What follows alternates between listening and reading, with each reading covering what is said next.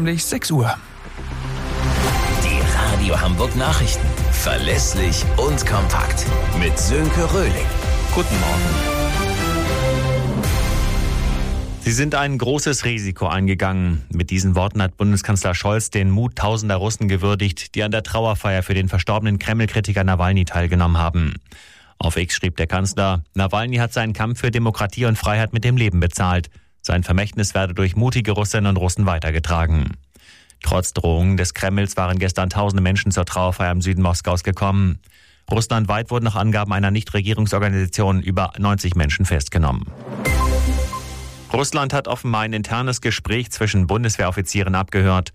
Russische Propagandakanäle hätten einen Mitschnitt des Gesprächs veröffentlicht, berichtet die Bild. In dem Gespräch ging es demnach um den möglichen Einsatz von Taurus-Marschflugkörpern in der Ukraine.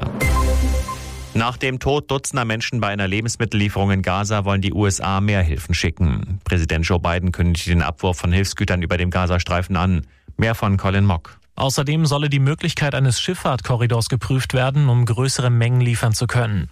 Biden will gegenüber der israelischen Regierung darauf bestehen, dass mehr Hilfskonvois in das Palästinensergebiet gelassen werden. Die aktuell gelieferte Hilfe reiche nicht aus, unschuldige Menschenleben stehen auf dem Spiel, so Biden weiter. Der US-Präsident hofft zudem zum bald beginnenden Ramadan auf eine Waffenruhe.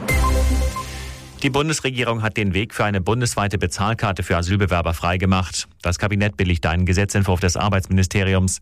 Er sieht vor, dass die Karte künftig als eine Option gelten soll, neben Geld oder Sachleistungen. Über den Gesetzentwurf soll nun weiter im Bundestag beraten werden. Auswärtsklatsche für den FC St. Pauli in der zweiten Liga. Der Tabellenführer unterlag auf Schalke mit 1 zu 3. Der Abstand zu Holstein Kiel auf Platz 2 schmilzt leicht auf 5 Punkte. Die Kieler haben gegen Hertha spät noch ein Unentschieden geholt. Der Bundesligatitel ist für den FC Bayern ein weiteres Stück in die Ferne gerückt. Die Münchner kassierten in Freiburg einen späten Treffer zum 2 zu 2 Endstand. Damit kann Leverkusen den Vorsprung auf den Rekordmeister mit einem Sieg gegen Köln morgen auf 10 Punkte ausbauen.